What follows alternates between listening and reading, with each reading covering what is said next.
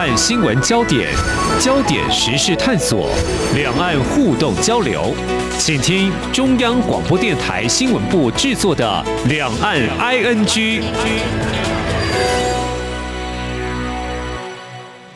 这里是中央广播电台，听众朋友现在所收听的节目是《梁安居》。中华民国是主权独立国家，并非中华人民共和国的一部分。但是中共建政以来，宣誓实现祖国统一的目标，而且未放弃武力对台。而两岸关系互动交流时有冷热转变。七月一号是中共建党百年，那么今天我们节目从中国大陆对台近日最新的官方表态，针对三十二年前的六四事件的反应，还有以所谓的革命胜利旅游安排来纪念庆祝党庆，探讨中共前瞻未来的压力跟挑战。我们连线中央社驻北京记者廖宗汉，带来第一手的采访观察，非常欢迎宗汉，你好。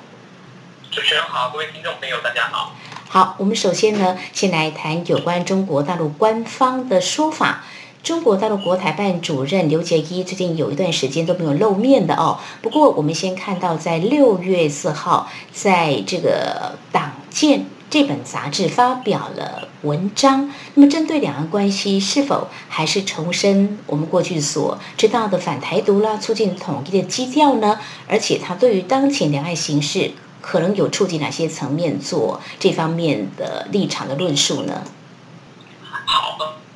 呃，我们看到呢，刘杰一他发表的这篇文章啊，名称呢是坚决维护国家主权和领土完整，努力实现祖国完全统一。那在这文章里面呢，呃，当然主要的基调是没有改变的啊，就是呃反独促统，还是以。过去的这样子一个论述为主，不过呢，我们可以注意到，在那篇文章里面呢，它有特别强调，就是实现统一是中华民族伟大复兴的必然要求。哦，那我们知道呢，就是在中共的政治论述里面，呃，实现中华民族伟大复兴，它其实是习近平上任以来，乃至于其实前几任的领导人都一直都有提出的。这个呢，其实呢。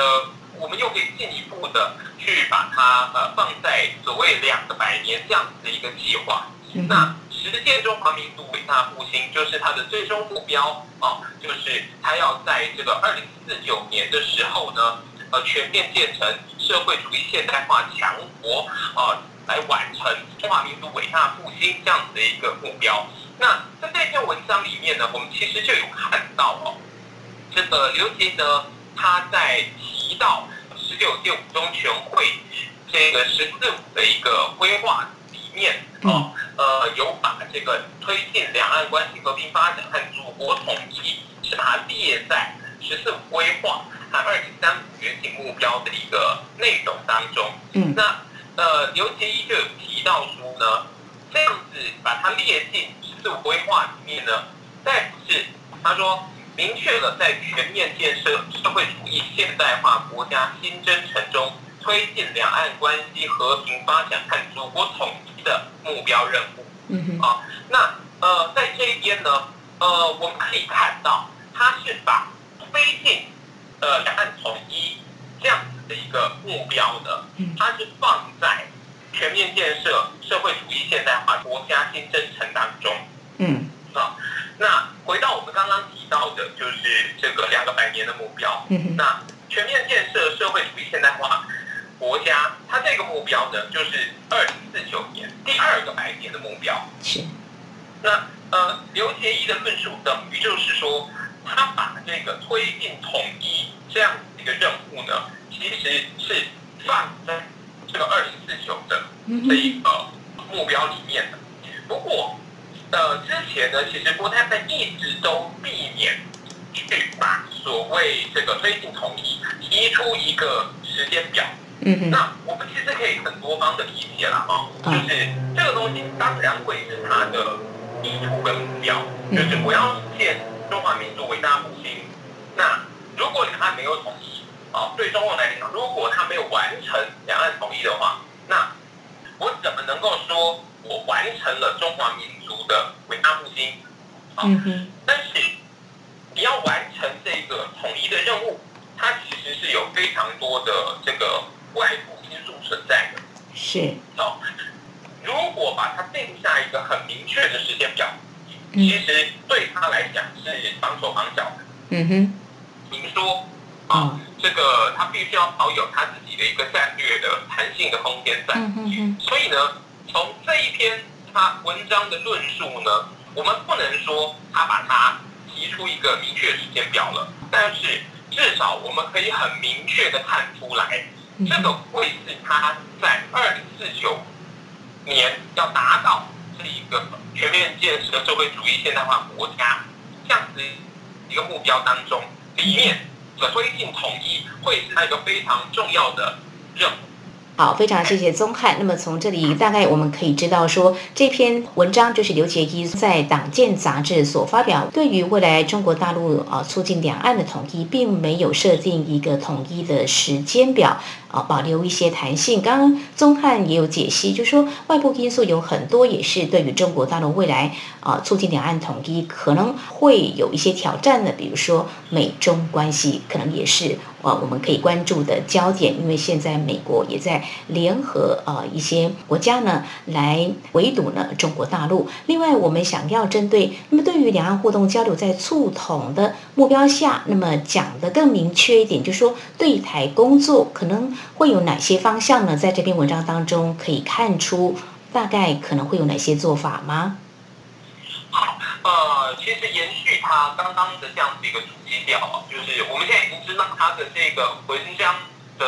这个目标，他已经提出来了，就是这个二零四九的这一个大框架下，那后面呢，他就有提到这个具体实施的一个方式哦，就是他的一些策略等等，那里面呢就有提到。在目前呢，他要推进两岸促统的这个过程当中呢，那他也提到，现在呢，当今世界正值这个百年未有的大变局，哦，包含疫情啊，然后这个国际环境越来越复杂，不确定、不稳稳定这个呃因素呢明显增加，呃，里面其实也不点名的去批评美国啊，就提到说这个个别大国。对中国日益发展壮大更加焦躁不安，对中国呃遏制打压、推行一体制华战略等等，这里就提到，但是他认为随着中国向第二个百年奋斗目标进军，啊，中国制度优势显著提升，市场空间广阔等等等啊这些优势啊。那他认为说呢，这些优势呢可以促使呃中国的综合实力和国际影响力持续提升。那这就对台湾来讲呢，他说呢，呃这个对台的压倒性优势不断扩大。因此呢，他认为呢，只要他可以持续的维持他的综合实力跟这个国际影响力，他就可以持续转化对台湾社会的影响力和吸引力。嗯嗯。那么呢，这样就可以。阻止他们所谓外部势力的干扰，哦，然后呢，呃，台也可以促进反独这样子的一个目标，这是在他的一个大框架下，就是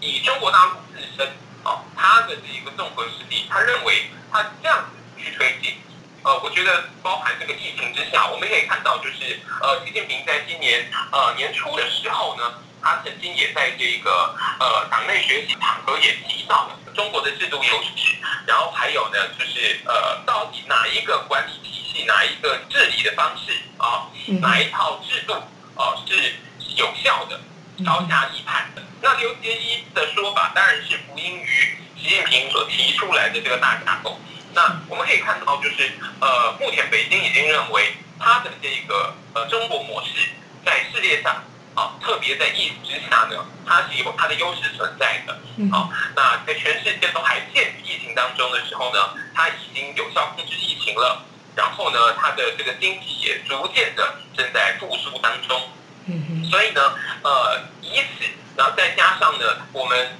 之前也都有提到的这种疫苗外交啊等等的方式呢，它要取得它的这个国际影响力。啊，所以呢，透过这个国际影响力。对台的，他要促进的一部分呢，就是他认为用这样的方式呢，对台的优势其实是会持续提升的。那在整个外部环境之下，它可以阻断这个外部势力干预，然后同时呢，它也呃让台湾内部呢这边呢取得对台湾社会的影响力和吸引力，帮大家。那后面呢有特别的去提到了，呃，就希望更多台湾人自觉投身反毒促统的微事业。那这句话呢，其实就跟我们刚提到的这个提升对台湾社会的影响力。它是一个呃前后呼应的哦，那特别提到的，还要持续按照以通促融、以会促融、以情促融啊，就是要推动两岸社会经济的融合发展。那为什么要推动社会经济融合发展？因为它要加强对于台湾社会本身的一个影响力，那从而达到可以让更多的台湾人呃投身这个反独促统。这样子的一个工作，好，那里面呢，当然还是会提到说这个呃，关于武对台武力的部分啊，那这个内容呢就维持一贯的基调，嗯，就说呢，不不承诺放弃使用武力，啊，保留采取一些必要措施的选项，他针对的是外部势力干涉和极少数排毒分裂分子积极分裂活动，这个跟过去他的论述是一样的。是非常谢谢宗翰呢带给我们中国大陆国台办主任刘杰一在六月四号在这个《党建》杂志所发表的文章。那么针对两岸关系，呃，提到反台独、促进统一，那么我们可以进一步解析，就是说，在这个促统的一个目标之下，那么对台工作会来啊有一些我们可以关注的一个焦点。那么触痛。却没有啊定出一个确切时间表，保持的弹性。但是未来对台工作，呃，我们是要来关注可能会有哪些的交流，或说促进台湾的啊这方面的融合又有哪些做法？非常谢谢中央社驻北京记者妙宗汉在节目前半阶段针对中国大陆国台办主任刘杰一在这个时间点发表署名文章，到底具有哪些意义，有哪些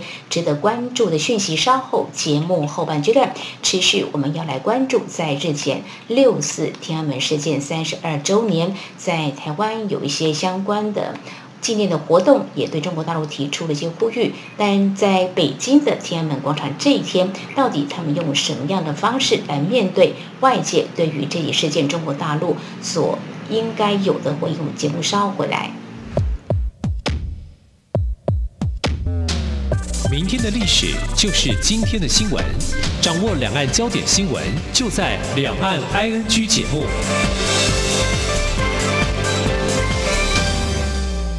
这里是中央广播电台，听众朋友继续收听的节目是《两岸居》。我们节目持续连线中央社驻北京记者妙宗汉，而接下来我们所要探讨的焦点，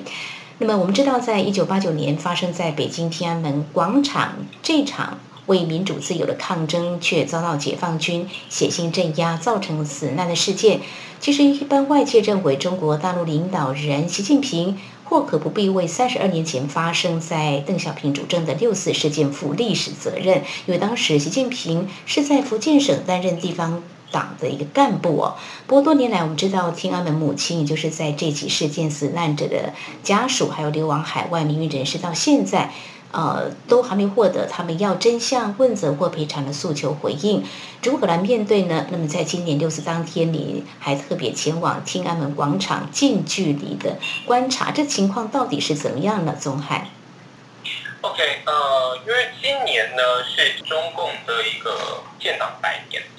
当然往年到了六四这一天，呃，天安门包含像是这个木樨地这些当年。呃，六四事件的案发地维安呢都是非常森严的。那今年的这个天安门广场呢，气氛，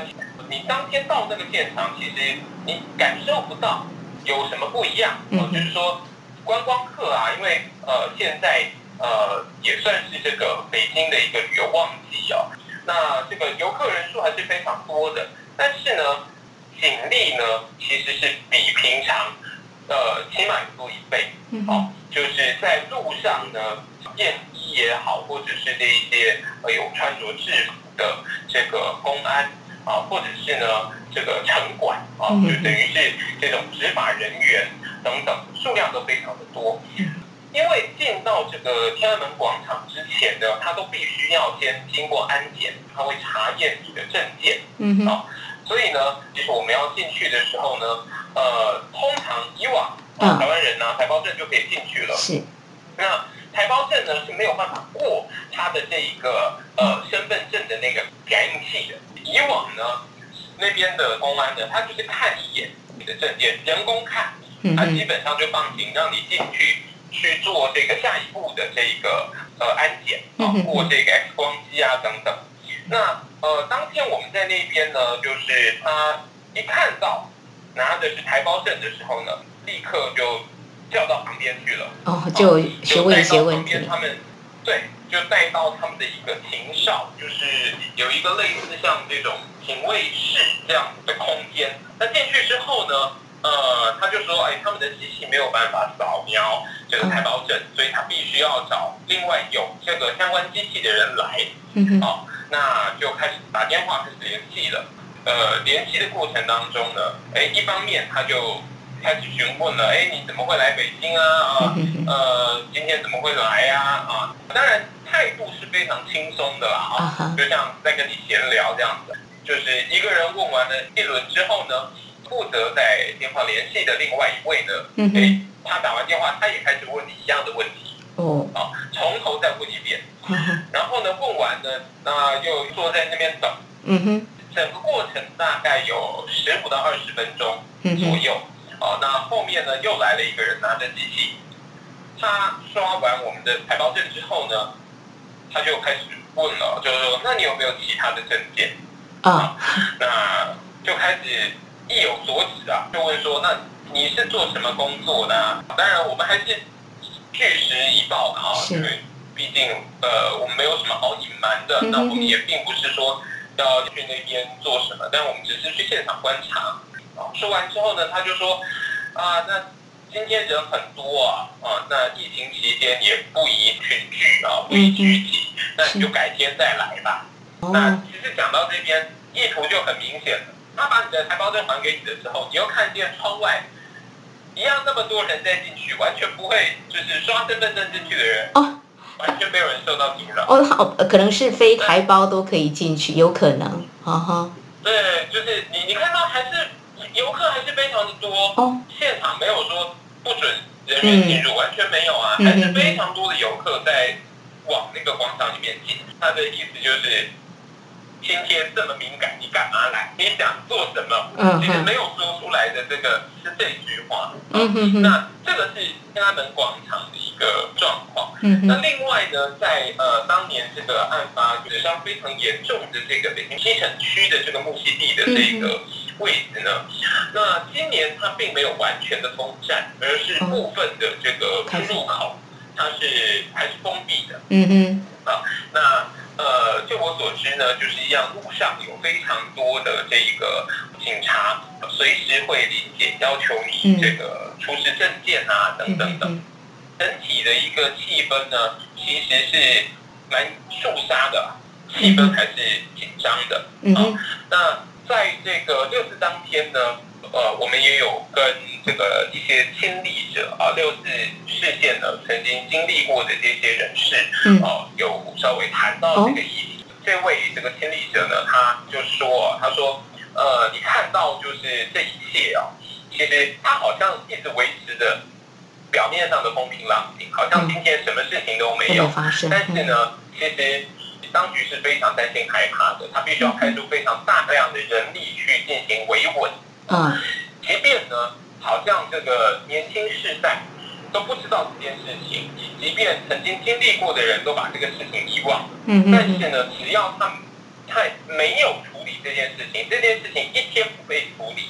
那对中共来讲，它就是一个不定时炸弹，它永远就会有一个疙瘩在那边，永远有个阴影在那里。嗯哼，你随时都要担心，会不会有人在这一天会有什么样反抗的行动？嗯哼，所以也，必须要透过很多的手段来进行维稳。嗯哼哼，那呃，其实他有一句话我觉得很好啊，他说呢，呃，不论是对于这个受害者或者是加害者，嗯哼哼，这个六四呢，他从来都不需要想起，因为永远都不会忘记。嗯哼哼，哦，那只要你不去面对，不愿意去处理，那这个六字呢，始终会是他们挥之不去的印记。是，啊，这个呢，一些事件也都是如此。嗯哼哼。但是呢，影响着他的这个执政。嗯哼，没有错。虽然六月四号六四在今年已经过了，但是明年的六四，未来的六四，如果中国大陆没有勇于来面对这段历史的话，如何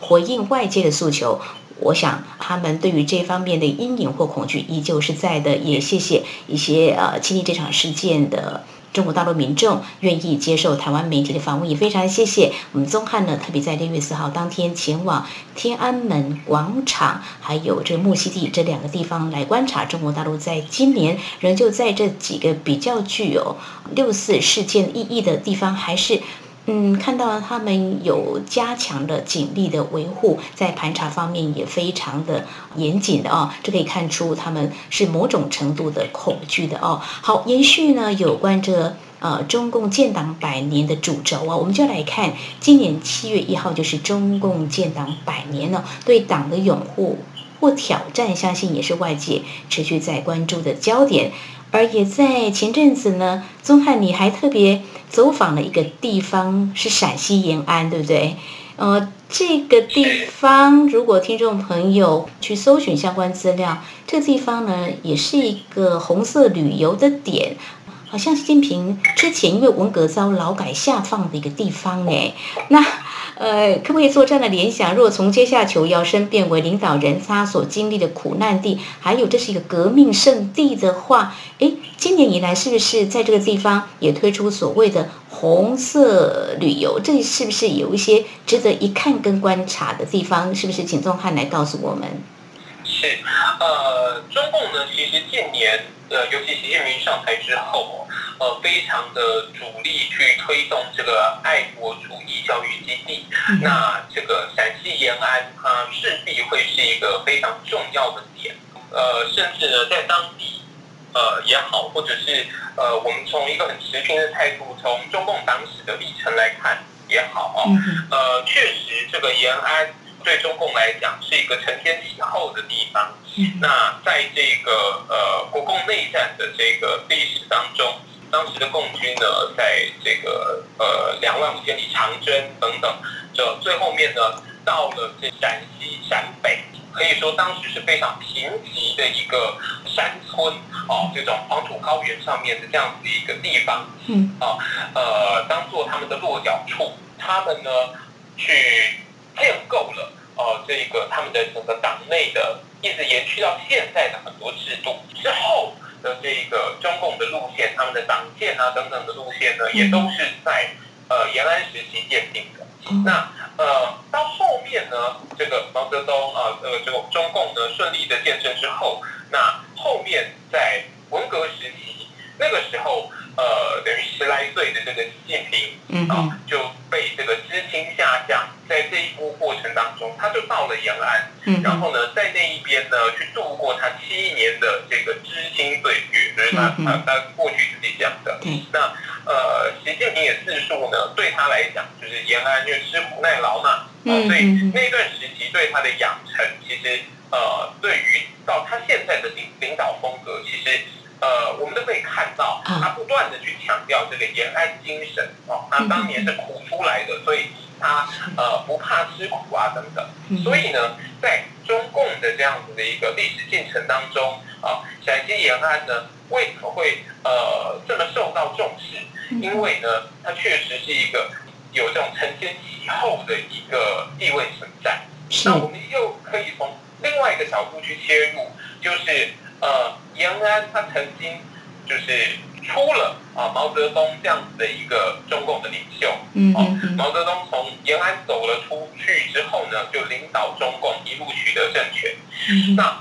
习近平也是从延安出生的，我们可以这么说，他进入到党的体系，实际进入党的体系也是在延安时期。是哦，那呃，可以说在。特别是近年，我们看到习近平他在党内的地位哦，无论是他的论述，譬如说这个习近平新时代中国特色社会主义思想这样子的一个政治论述，嗯呃，跟毛泽东的毛泽东思想，它是几乎是并肩的，啊，都有这种承先启后的意涵存在。所以这个延安呢，在现在习近平时期的这个中国大陆而言啊，特别对中共而言呢，它呢确实是一个很重要的革命圣地跟这个红色圣地啊啊，所以呢。近年呢，这个呃红色旅游非常的多，那特别今年又是中共建党百年，所以到呢，其实触不可及，都是这个游览车跟很多穿着这个八路军服的 这一些呃，特别到当地去感受当年这个红军气氛的这一些所谓的学习班，啊，有很多民营企业啊，或者是这些地方的这个。呃，国企呀，嗯嗯嗯，乃至于这种呃大专院校啊等等，因为他们都有党组织在这些机构里头。那这些各个机构的党组织呢，在这个时候呢，就会组织学习班到那些红色圣地哦去学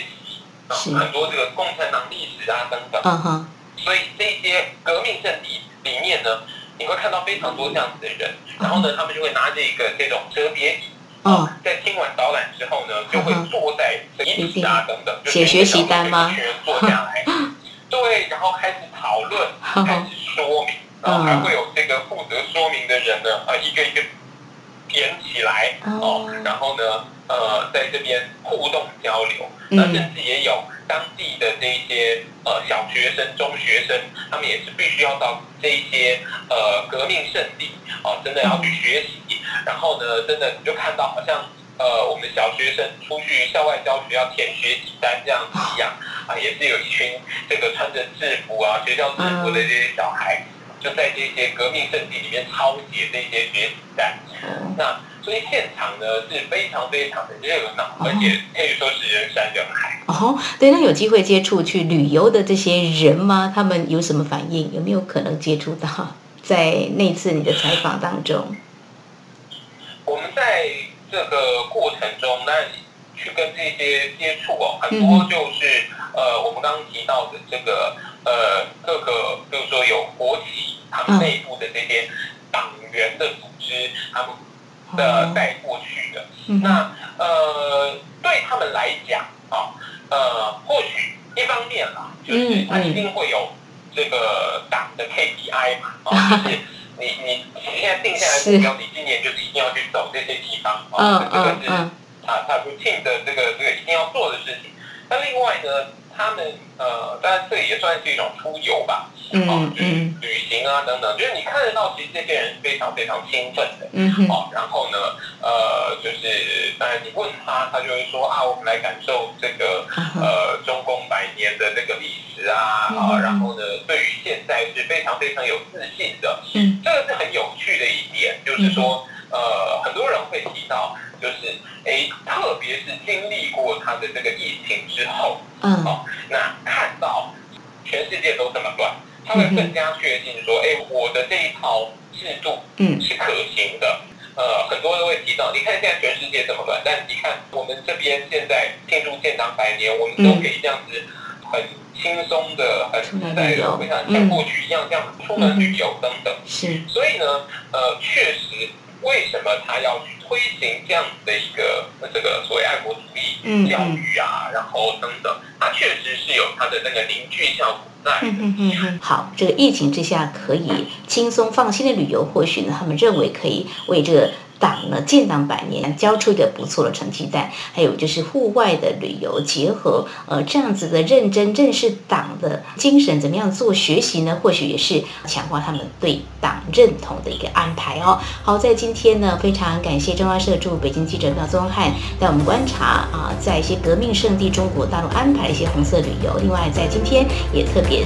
啊，谈到两岸未来统一大业进程所设定的目标，我们必须要关注焦点，还有对六四事件，中国大陆可能是企图抹杀遗忘。非常谢谢宗汉，谢谢你。谢谢。